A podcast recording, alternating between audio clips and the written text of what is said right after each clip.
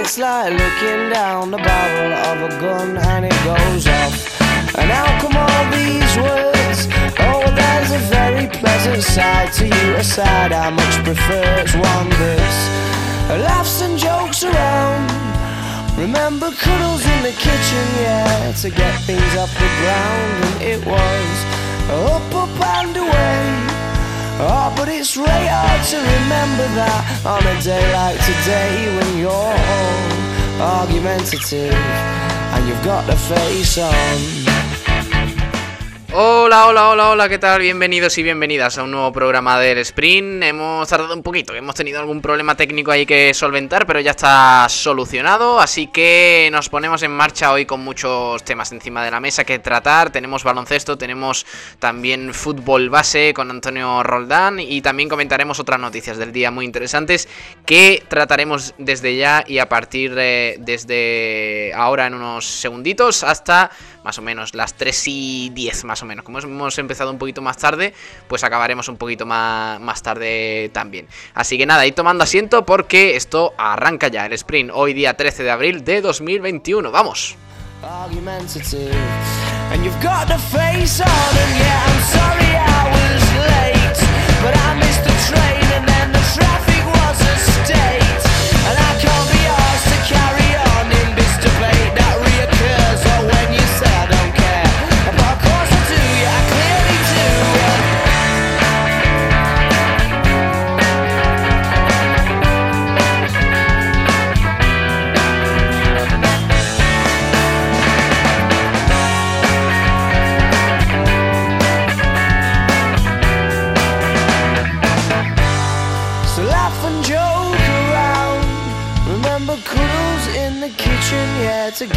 things off the ground, and it was up, up and away.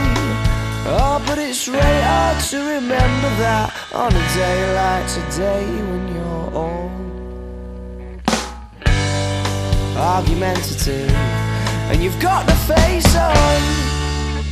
Ahora sí, arrancamos el programa. Gracias por estar ahí un día más con nosotros, escuchando deporte aquí en la emisora del deporte, en el 89.1 de la FM en Sport Direct Radio. Hoy tenemos que empezar por baloncesto, así que como siempre, eh, como ya es una tradición, con los jamones y embutidos Gómez del Pozo. Jamones y embutidos Gómez del Pozo, el jamón que sabe el triple, te ofrece la información del baloncesto. Está por aquí Santiago Gómez, con el que vamos a tratar algunas cositas. Hola Santiago, ¿qué tal? Muy buenas. Hola, muy buenas, Pablo. Hay que hablar de varias cosas. Eh, en primer lugar, eh, vamos a hacer un poquito repaso a las noticias del día, eh, porque ahora tenemos que escuchar a Noelia Losada. Ayer habló la concejala de deportes del Ayuntamiento de Málaga para el programa de esta casa, de Frecuencia Malaguista, con Kiko García, y dijo cositas del Unicaja muy interesantes que ahora vamos a escuchar. Pero antes de eso, hay novedades de cara al partido de este jueves, Santiago, con la plantilla, porque Mekel y de momento son dudas. Pues sí, Yannick Enzosa ya iba a ser baja para el partido contra Andorra que se aplazó por los dos positivos a última hora del equipo visitante. Ya sabemos que tenía problemas con el aductor de la pierna izquierda, pero ahora Mekel parece ser que tiene otra vez eh, problemas con la rodilla, si no recuerdo mal. Ya avisó Katsikaris en la rueda de prensa previa a ese partido que no se disputó que Mekel tenía molestias pero no parecían que iban a ser para tantos, eh, para tanto, perdón. No entrenaron el pasado, bueno, hoy creo que ha sido cuando no han entrenado, ayer creo que sí, y veremos porque el partido es el jueves. Eh, esta semana el Unicaja juega dos partidos, uno contra el Bilbao y otro contra el Tenerife. Muy importante los dos, sobre todo ganarlos. Eh, ya no tanto, el del Tenerife se puede perder, pero el de Bilbao hay que ganarlo sí o sí. Bueno, de momento esa es la noticia de hoy sobre la plantilla, que Mekel y Enzosa pues son dudas, ninguno se ha entrenado con sus compañeros.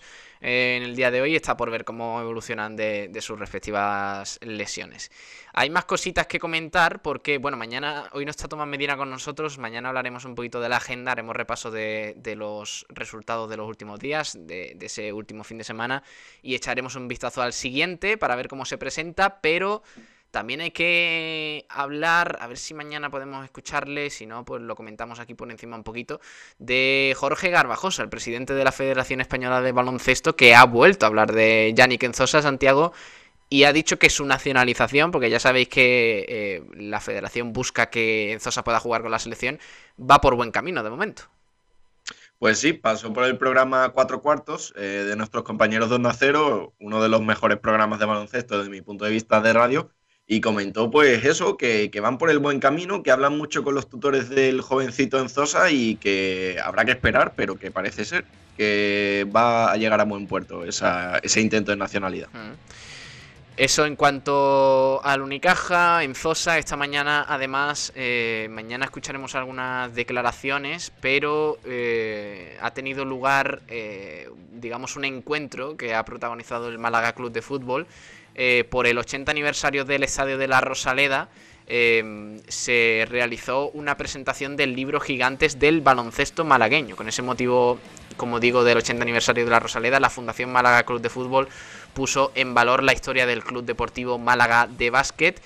Y, han eh, dicho cositas los protagonistas. Ha estado el administrador judicial del Málaga Club de Fútbol, José María Muñoz, y eh, también el técnico, Sergio Pellicer, Manolo Gaspar y algunos representantes de la Federación Andaluza de, Baloncesto. Así que mañana ya lo repasaremos, que de momento están en directo.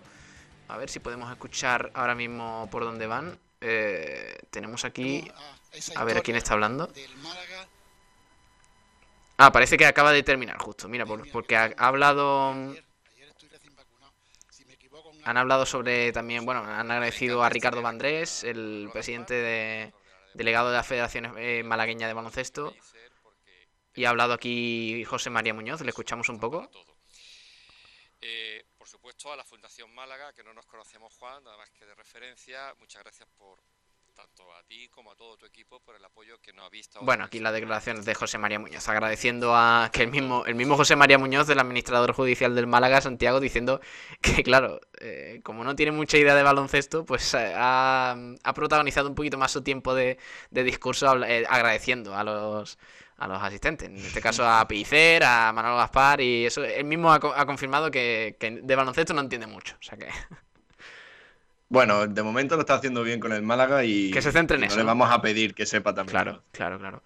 Eh, como digo, la presentación de esta mañana en, eh, en, La Rosaleda, por el 80 aniversario del estadio, del libro de la Fundación del Málaga Club de Fútbol, Gigantes del Baloncesto Malagueño, que narra la andadura del Club Deportivo Málaga de Baloncesto. Así que buena iniciativa ahí entre Málaga y, el baloncesto de, de, la provincia. Porque ayer, bueno, ya el club lo anunciaba un poco, con ese mensaje y ese vídeo eh, de un jugador botando una pelota ahí en el césped de la Rosaleda, pues este, eh, por, esto es, por este, esta presentación del libro Gigantes del baloncesto malagueño.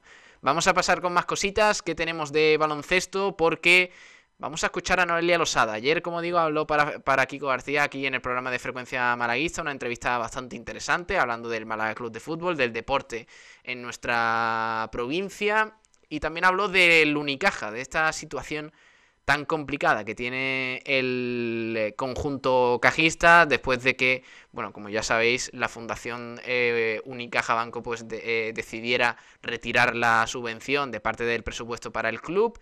Y sobre ello y más cositas ha hablado Noelia Losada, que es concejala de deportes en el Ayuntamiento de Málaga, por parte del Partido de Ciudadanos. Vamos a escucharla en primer lugar hablando y, digamos, haciendo un análisis de esa retirada de parte del presupuesto que va, con el que va a contar el Unicaja a partir de la próxima temporada. La escuchamos.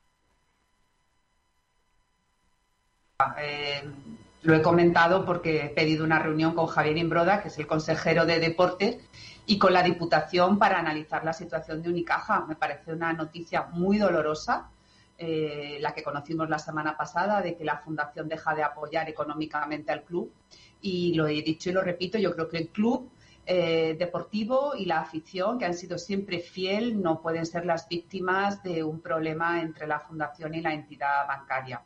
Eh, la entidad bancaria sí sigue apoyando con el patrocinio al club, es la fundación la que deja de apoyarlo. Yo creo que es urgente reconducir esta situación porque no tenemos que olvidar que el baloncesto siempre va con el nombre de Málaga, tanto internacionalmente como por el resto de España. Eh, muchas veces en algunos sitios eh, Unicaja es conocido por su club de baloncesto y yo creo que hay que intentar, bueno, pues desde las administraciones, igual que hicimos cuando nos preocupaba la situación del Málaga Club de Fútbol, pues em, sentarnos, las administraciones, la fundación eh, tiene em, patronos que representan a las administraciones y yo creo que nos tenemos que sentar las tres administraciones y poner un poco en común, ¿no? Bueno, pues el solicitar eh, explicaciones y el solicitar una nueva reunión por parte, ya digo, de los patronos que representan a las instituciones para pedir explicaciones por esa retirada de financiación. Es importante eh, esta parte porque obviamente es, eh, habla Noelia Losada como, bueno, dando la versión por parte del ayuntamiento de esto que ha sucedido, que al fin y al cabo el ayuntamiento también patrocina la Unicaja, también forma parte, digamos, de lo que se conforma finalmente como presupuesto anual para el Unicaja por, esa, por ese patrocinio y es importante saber la, la, parte, la versión de, en este caso del ayuntamiento. También habla de, de, cómo es el trabajo de la Fundación Unicaja Banco en el pasado, cuál ha sido su, su función y el, el, posible futuro para el Unicaja sin la fundación, aunque Noelia Losada ya ha reiterado en varias ocasiones que van a trabajar al máximo para, para digamos, eh, hacer retroceder esa decisión, que no sea unánime y que mm, se pueda plantear de otra forma. Eh, escuchamos esa parte, ¿no? Cuando, cuando habla de, mm, de qué va a pasar en el futuro te lo acabas de decir, la Fundación Unicaja ha sido mecenas tanto en temas deportivos como culturales. Apoya muchísimo eh, la ciudad de Málaga y gran parte de las cosas que han salido adelante eh, culturalmente o deportivamente ha sido por su bueno por su impulso. Eh, la cantera de Unicaja, por ejemplo, la, inclusive los guindos, ¿no? que es una infraestructura deportiva que todos conocemos aquí en Málaga, bueno, pues son unas instalaciones deportivas que pertenecen a la Fundación Unicaja. Por lo tanto, su apoyo al deporte y en este caso el baloncesto siempre ha sido inequívoco y siempre ha sido, bueno, pues realmente lo que ha hecho que el Unicaja esté eh, entre los eh, cinco equipos más importantes de la Liga Andesa. Por lo tanto, pues nos sorprendió esta noticia.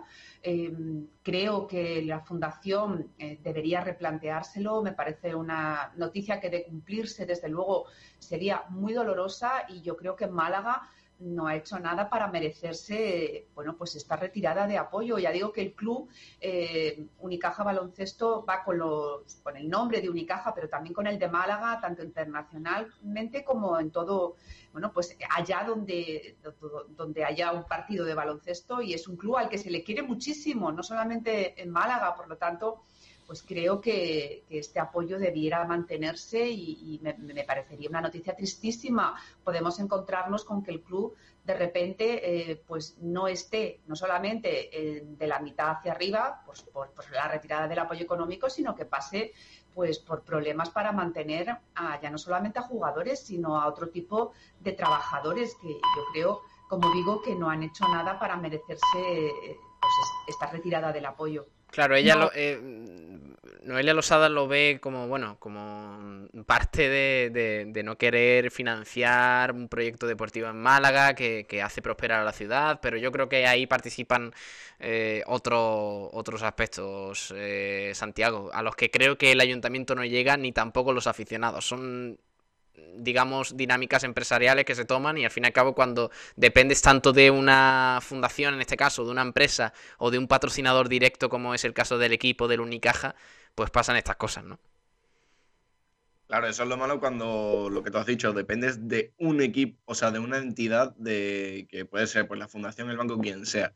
Cuando dependes tantísimo de una entidad que eh, aporta más del 50% del presupuesto anual de un club tan importante como la Unicaja, si de repente, por lo que sea, por las decisiones que sea, que yo creo que Noelia lo comentó, que eh, parece ser que ha habido un pequeño desacuerdo entre el banco y la fundación y ese roce pues ha dejado secuelas y una de las secuelas es que la fundación diga, pues mira, eh, vamos a retirar nuestra nuestra, nuestro acuerdo o nuestro apoyo económico al club y lo vamos a invertir en otras cosas que lo vemos más importante a día de hoy. Mm. Pero claro, cuando te pasa esto, mm, al final dices, oye, pues en vez de tener una entidad que te ponga 4 millones o 3,5 millones, prefiero que haya 20 y que esas 20 me pongan 3,5, porque si se va una, no lo notas tanto. pero ahora se va más de la mitad del presupuesto y ahora qué pasa. Hay Mm. muchísimos jugadores que no van a poder seguir. Claro. Precisamente de eso habla. Sí, dime, dime. No, y otra cosa que decía Noelia de pues que se había reunido con Imbroda, que desde el ayuntamiento también eh, pues eh, eh, patrocinaban al Unicaja y le pagaban y tal. A mí me parece muy bien que se haya reunido y que desde las administraciones tengan esa eh, predisposición a ayudar. Pero de momento, más allá de decir no, nos hemos reunido y cada uno vamos a intentar buscar alguna solución, no han hecho nada más. Mm. Por lo menos no se conoce que hayan hecho nada más. Claro, esa, por parte del ayuntamiento ya queda eh, eh, esa, esa mm, necesidad de actuar, de, de sentarse con, con ambas partes y decir, oye, ¿por qué ha pasado esto? ¿En qué momento se ha torcido la cosa para tomar esta decisión tan contundente y además no, no digamos de una manera eh, mediante una transición, ¿no? Que a lo mejor, bueno, pues se retira parte Sí, este año, ha sido de golpe y porrazo que, que el Unicaja deja de contar con esa parte del presupuesto. Y sobre eso habla mm, Noelia Losada y, digamos avanza un poquito cómo puede ser la situación para el Unicaja de cara al futuro con este presupuesto y, como tú bien has dicho, Santiago, la casi segura eh, maniobra que tendrá que hacer eh, el Unicaja para vender a jugadores y no solo eso, sino también para mm, despedir posiblemente a parte de, de la nómina de trabajadores. Habla Noelia Losada. El resto, lo que falta hasta el presupuesto, que casi llega a los 10 millones de euros, eh, lo pone siempre el propietario del equipo de baloncesto, que es la fundación. Y es la fundación la que ha decidido que no va a poner esos 3 millones y medio de euros que completaban el, el presupuesto. Claro, 3 millones y medio de euros en un presupuesto, pues realmente eh, Claro. es significativo. No se podrían mantener muchos de los contratos que hay ahora mismo en vigor. Eh, y por lo tanto, bueno, pues habría que buscar nuevos patrocinadores en un contexto en el que estamos, que es difícil encontrar nuevos patrocinadores. Bueno, sí, claro, dice mm, Noelia Rosada que para, digamos, intentar sostener esa, esa situación que deja cojo al Unicaja a nivel económico, habría que buscar otros patrocinadores. Pero estamos viendo cómo el Málaga las está pasando canutas, por decirlo de alguna forma eh, sencilla, eh, y al grano, para, para encontrar financiación, que José María Muñoz lo ha eh, reiterado una y otra vez en rueda de prensa, que quien quiera ayudar de alguna forma patrocinando al club, financiando cualquier aspecto que pueda mejorar eh, las instalaciones del club o lo que sea, eh, pues es bienvenido, pero claro, la situación es la que es. Y si ya cuesta, mm, digamos, meter dinero en el fútbol, en el baloncesto Santiago, por desgracia, ni, ni te cuento, claro.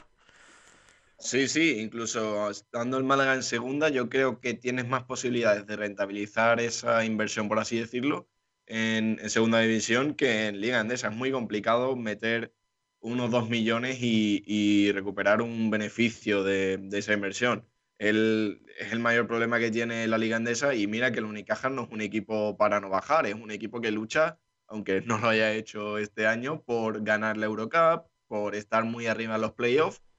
Pero claro, es como.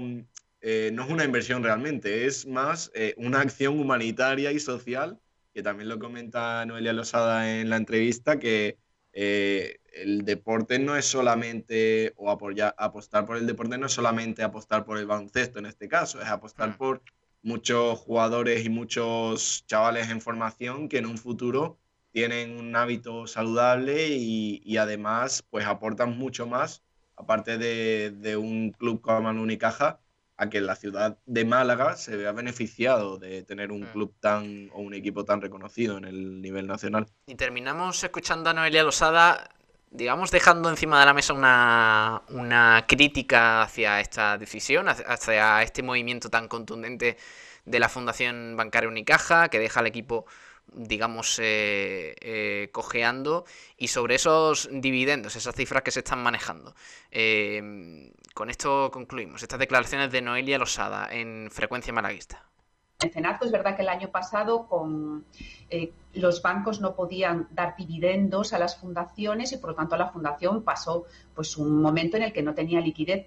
Transitoriamente el año pasado, pero este año ya esa situación se ha solventado porque ya se libera un depósito que tenían en torno a setenta y tantos millones de euros y además que ya se ha anunciado por parte de Unicaja que se va a volver a pagar em, dividendos a partir de abril. Por lo tanto, es una decisión estratégica de en qué, en qué proyectos ayudar, qué proyectos colaborar y cuáles no. Y la Fundación ha decidido que el baloncesto no lo va a apoyar y es lo que le pedimos, que reconsidere esa situación.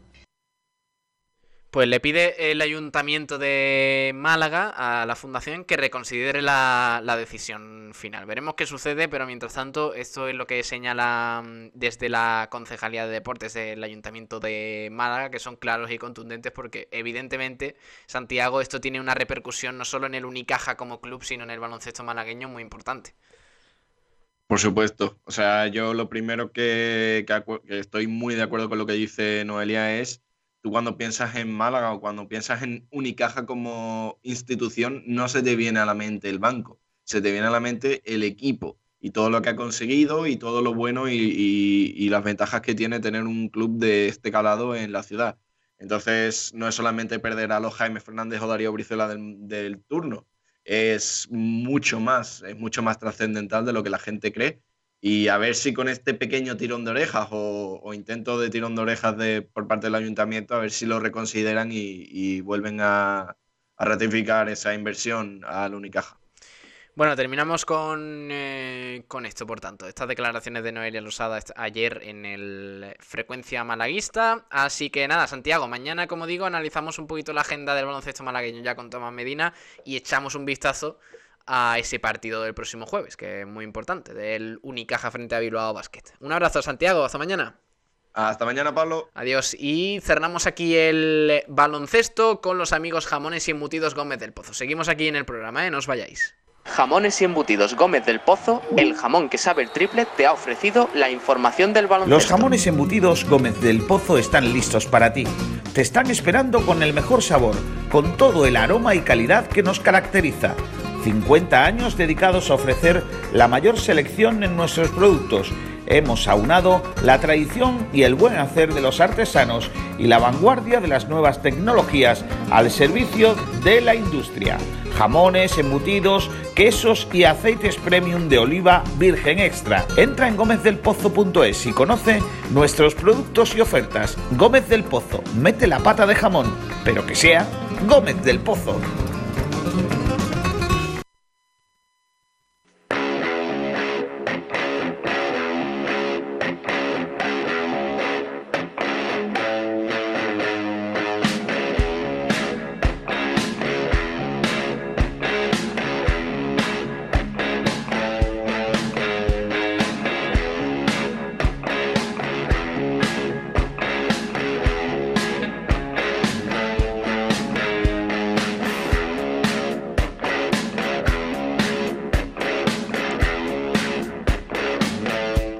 Seguimos aquí en el programa, en el sprint, en el día de hoy, 13 de abril de 2021. Gracias por estar ahí con nosotros. Un día más aquí escuchando deporte, actualidad del eh, polideportivo malagueño para estar informados de todo lo que ocurre en nuestra provincia, en la provincia de Málaga. Vamos a pasar con más cositas. Ahora enseguida hay que comentar, hay que hablar de tenis, hay que hablar de natación, de vela también con el Real Club Mediterráneo, que tenemos cositas que comentar, de balonmano.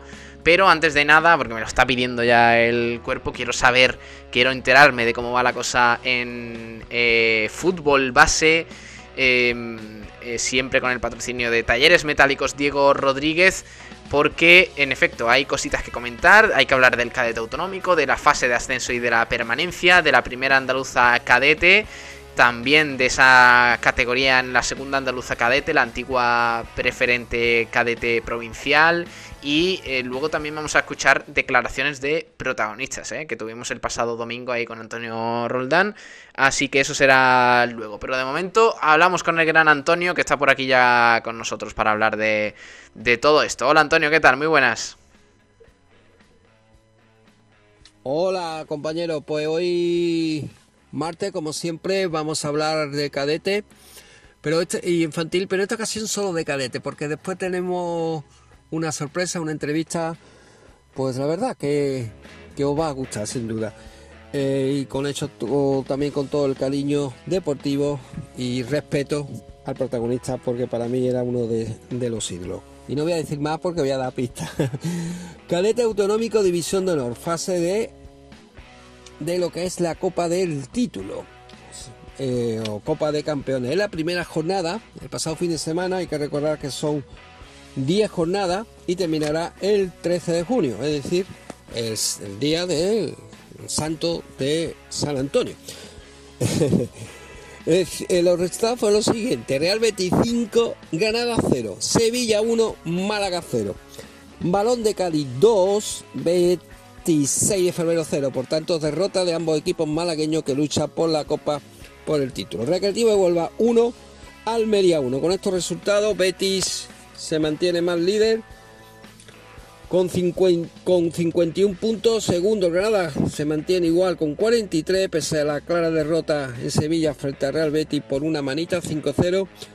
Málaga baja la cuarta posición en beneficio del Sevilla, 41 puntos Sevilla, Málaga 40, Balón de Cádiz 39, con la victoria el 26 de febrero se hace más fuerte la quinta posición y ya descolgado a 7 puntos del quinto, 26 de febrero con 32 puntos. En cuanto a la fase de ascenso por la permanencia, es decir, de la división de honor cadete para que no desciendan a la primera andaluza cadete, también se celebró el pasado fin de semana la primera jornada y también son 10 jornadas, por tanto terminará el 13 de junio. Los resultados fueron los siguientes, Altai 5, tiro de pichón 1. Altai hay que decir que es el equipo vinculado a la cantera de Sevilla, todos los jugadores son del primer año cadete. Nervión 2, Atlético Jaén 1, Seneca 1, Sanfeli 1, lo mismo que el Altai, pero vinculado a la cantera del Málaga. Todos los jugadores del Sanfeli son del primer año cadete, mientras que Altai, recuerdo, son todos los jugadores del primer año cadete del Sevilla Fútbol Club. Córdoba 3, Puerto Malagueño 2, no pudo ser y por tanto resultados muy adversos. Todos los equipos malagueños, Tiro Pichón perdió, San Félix empató fuera, el único en Seneca. Y, y Puerto Malagueño, como he dicho, ha perdido por 3 a 2 con el Córdoba. Por último, Peloteros del Sur 2, La Cañada Atlético 0. Tiro Pichón 21 puntos, es en cuarta posición. Altai líder con 28 se destaca. Seneca 21 igua- eh, igualado con Tiro Pichón. Y ya más descolgado San Félix con 18 y por tanto tiene que espabilar al igual que el puerto malagueño con 16 puntos. En cuanto a la primera andaluza cadete, eh, la fase por la permanencia, los resultados fueron los siguientes. Arena Almilla 1, Linares Deportivo 0, Motril 3, Pavía 1, Ciudad de Granada 6, Veteranos Alcabudete 1, Marbella, ojo, 6, Bailén 0 y Atalfe Industrial descansaba porque el Villa de Vos de Granada se retiró de la competición.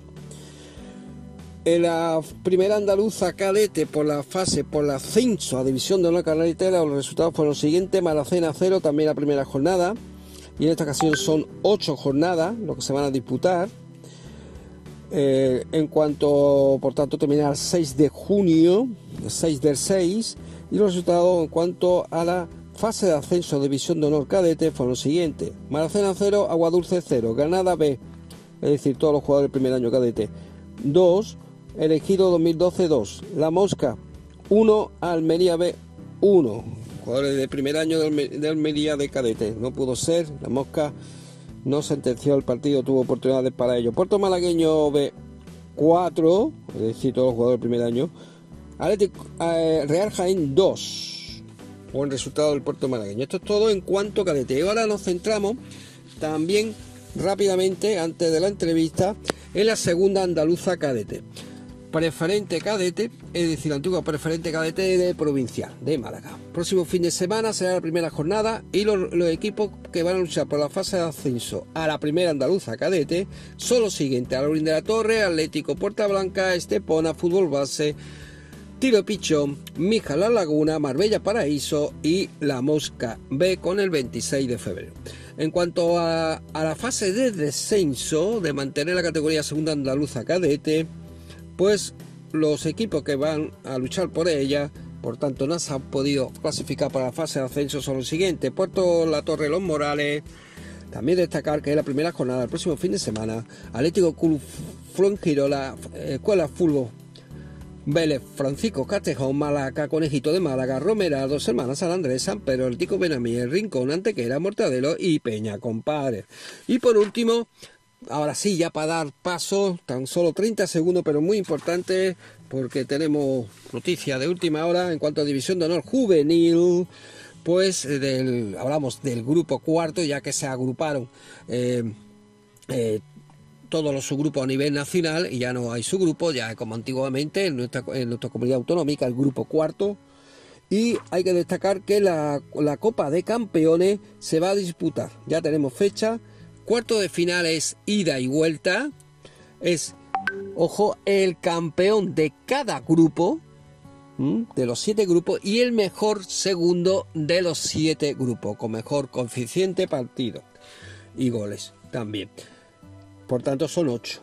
Se jugará cuarto de final, semifinal y final. En el cuarto de final sí habrá partido de ida y vuelta, que es el día, ida, el 13 de junio, la vuelta el 20, y las semifinales y la gran final se jugará a partido único en la Final Four en una sede todavía por definir, pero la fecha sí la sabemos, la podemos adelantar. Semifinales el día 24 y la gran final el día 27 de junio para terminar la temporada en la categoría máxima a nivel nacional, la División de Honor Juvenil, en esta ocasión nuestra comunidad autonómica juvenil, División de Honor Juvenil Grupo Cuarto. Y ahora pasamos, querido compañero, la entrevista que le hemos prometido y que sin duda le va a gustar a los queridos oyentes, amantes de la cantera, en este gran espacio que nos ofrece el Sprint.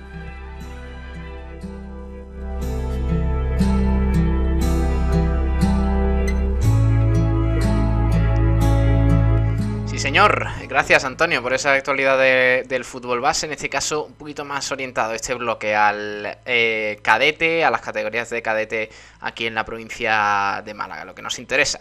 Vamos a pasar a la entrevista que la tenemos eh, por aquí. No os adelanto quién es, pero eh, en efecto, va a sorprender porque habla de la cantera del Málaga y habla de cositas con Antonio Roldán aquí de nuevo porque, porque ya os digo que os va a gustar. Eh, entrevista del fútbol base con Antonio Roldán.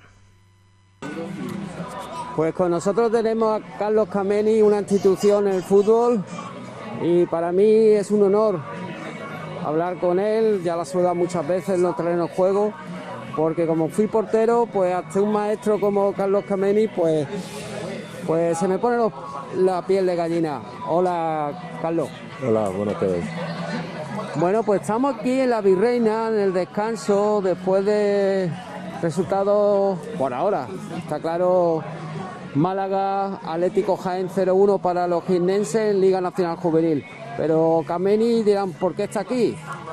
Pues muy sencillo, porque hay un jugador mediocentro, se llama Luca Kameni.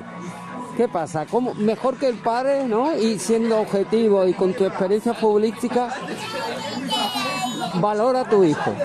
Sí, mejor que el padre porque el padre eh, era portero y él es un centrocampista muy, bueno, con mucha calidad, mm, pero ya está en su proceso de aprendizaje, crecimiento, entonces le veo desde la grada como un padre más, el corazón late como- cualquier padre, con la gana de ver a su hijo, bueno, ayudar al equipo para ganar el partido y seguir eh, aprendiendo, ¿no?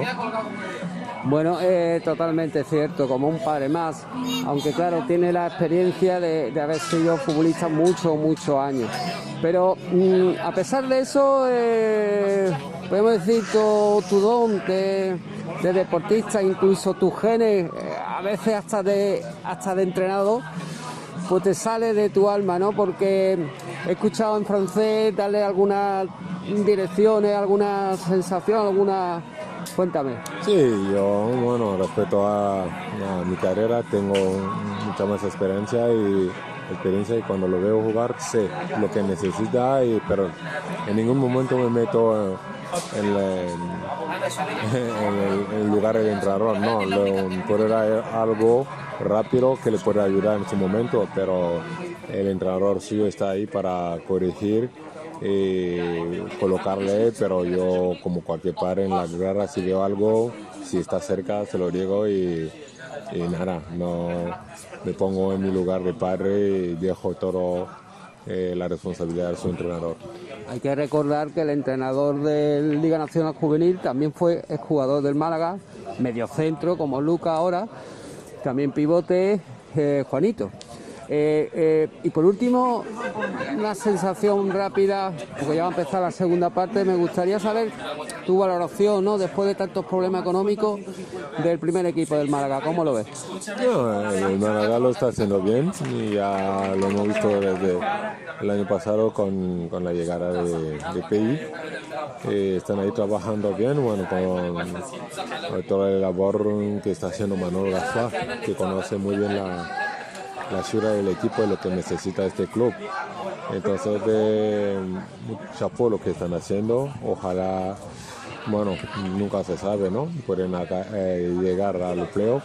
Si no es el caso, es acabar bien y prepararse para poder hacer una buena temporada el año que viene para intentar volver a, a primera, eh, donde eh, se merece estar este club mm, y, y la afición. Y ya por último, ahora sobre la marcha, eh, un pronóstico mío como ojeador, tantos años del Atlético de Madrid, pues me gustaría decirte que en cuatro años tu niño ya está en el primer equipo. Es mi deseo. O, o en el filial. Eh, eh, no, el filial será para mí una decepción. En cuatro años mm, se puede dar un salto.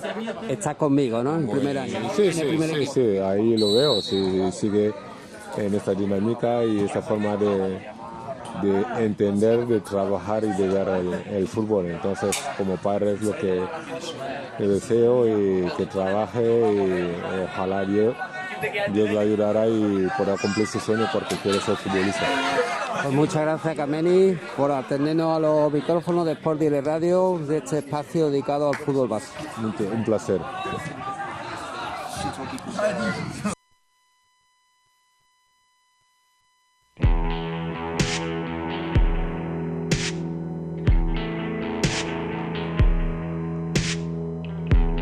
Carlos Kameni, ¿eh? que dice cositas sobre su hijo.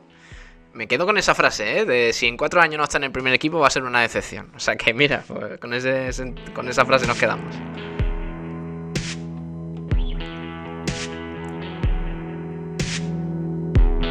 Y también eh, frase para el primer equipo de Pellicer. Quién sabe si no se puede optar a entrar al playoff y soñar con el ascenso. Veremos qué pasa.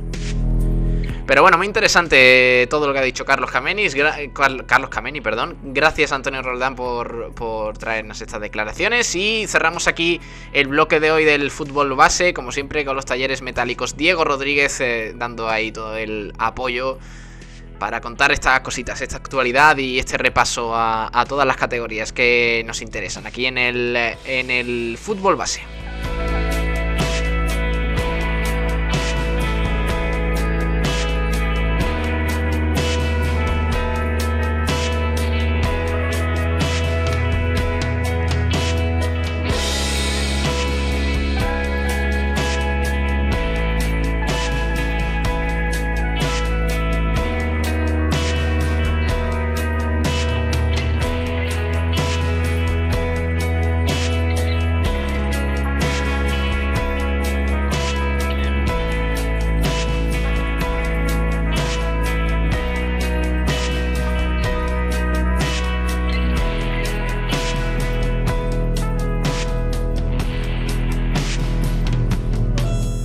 Bueno, seguimos aquí con más cositas en el sprint porque tenemos que ir encarando ya la recta final del programa. Hablamos de natación, hay que comentar algunas cositas y eh, hablamos de la natación del Real Club Mediterráneo, que sigue consiguiendo grandes logros en todas sus categorías. En esta ocasión el nadador Master Canales conseguía tres oros que suponen un granito en la categoría. 30 nadadores andaluces se daban cita en el Campeonato de España Master de Castellón y acumulaban unos meritorios resultados. Todos ellos de- destacaron en un evento que reunió a más de 600 deportistas de 110 clubes de todo el país.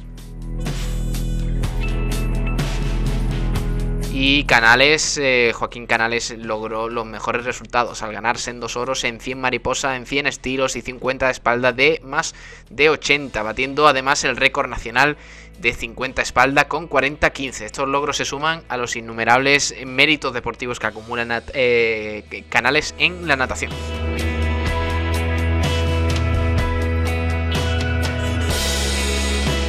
También sobre el Real Club Mediterráneo eh, tenemos que hablar de vela porque las excelentes condiciones de viento permitían el mejor broche al campeonato de Andalucía de windsurf, que contó con la organización del Real Club El Candado y la Federación Andaluza de Vela, por delegación de la Junta de Andalucía. Este día servía además para el estreno de la clase IQ Foil, que el día anterior se quedaba en tierra por la baja intensidad del viento, resolviendo el campeonato autonómico con las tres pruebas del domingo, las mismas que disputaban las flotas de Tecno y Raceboard para cerrar con un total de 6.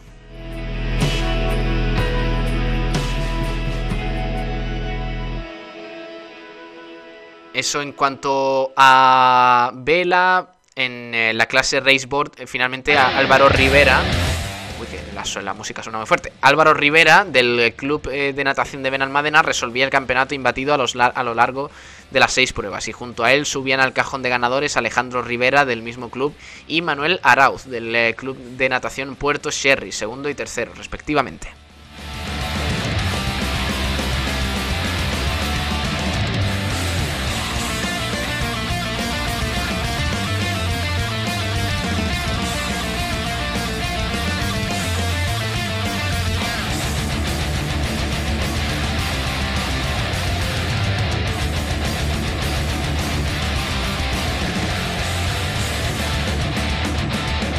Hablamos de balonmano rápidamente, porque el Iberoquino Antequera también saca músculo en categorías inferiores. El primer equipo está luchando por ascender a la Liga Sobal, a la máxima categoría del, balonmano nacional.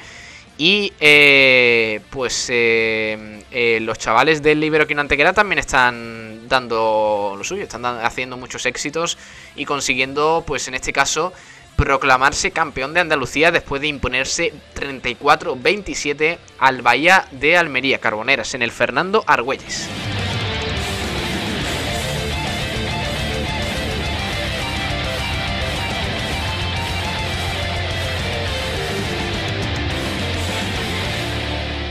Terminamos con tenis porque ayer hablamos de Alejandro Davidovich en ese Masters 1000 de eh, Monte Carlo porque em, se suspendió su partido por lluvia, bueno, mejor dicho, se aplazó por la lluvia y finalmente pues le ha ido bien. Gran inicio de Alejandro Davidovich en este torneo, en el Master 1000 de Monte Carlo, uno de los grandes torneos del calendario en tierra batida. Y con el rodaje de sus dos partidos en el Andalucía Open de Marbella, el, eh, en casa y donde quizás esperaba llegar más lejos, se ayudó para batir en una victoria de nivel ante Alex de Miñaur, número 25 del mundo, australiano de raíces españolas de Miñaur es coetáneo de Davidovich, 1999, y se han enfrentado desde niño, eh, aunque finalmente la victoria fue para el malagueño, para el eh, tenista rinconero Alejandro Davidovich, que se llevó el gato al agua finalmente por 6-4 y 7-6 ganó el malagueño.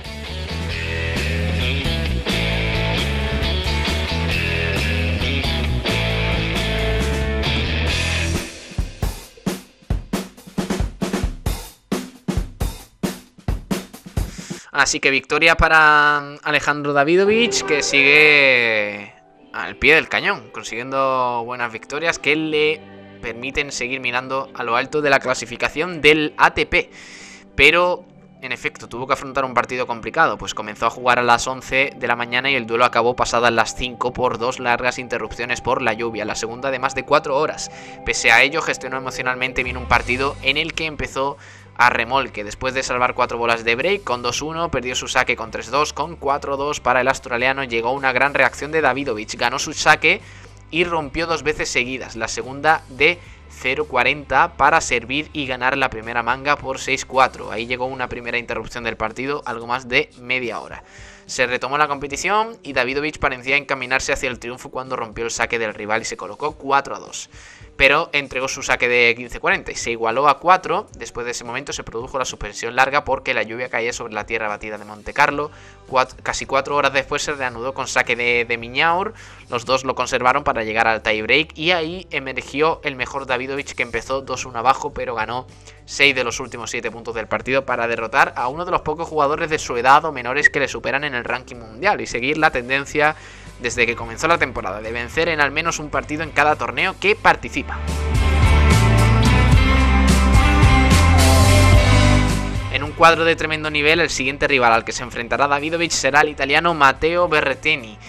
Berretini, perdón, octavo cabeza de serie que quedó exento en la primera ronda del torneo. De 24 años, Berretini es un tenista poderoso que ha llegado a estar el número 80 del planeta. Ahora es el 10, está sentado en la élite tras jugar en la final de la ATP Cup y solo caer ante Medvedev.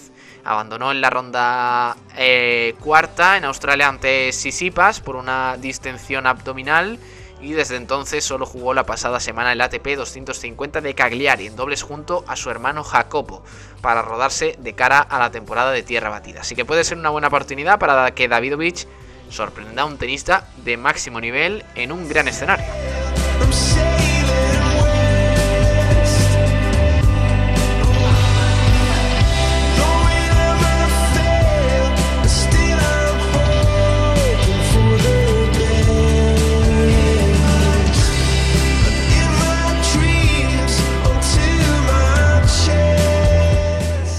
Y lo vamos a dejar aquí, el programa de hoy del sprint. Nos hemos alargado un poquito más, es verdad que también hemos empezado más tarde por esos problemas técnicos que hemos tenido, así que vamos cerrando, vamos empaquetando el programa de hoy, 13 de abril de 2021, gracias por estar ahí un día más con todos nosotros, aquí en la emisora del deporte, en la sintonía del 89.1 de la FM en Sport Direct Radio. Gracias de verdad por estar ahí con nosotros. Y ahora se quedan con Sport Center Diario, luego Bandera Cuadros, el programa de motor de esta casa. Un abrazo enorme, quédense aquí con nosotros escuchando radio.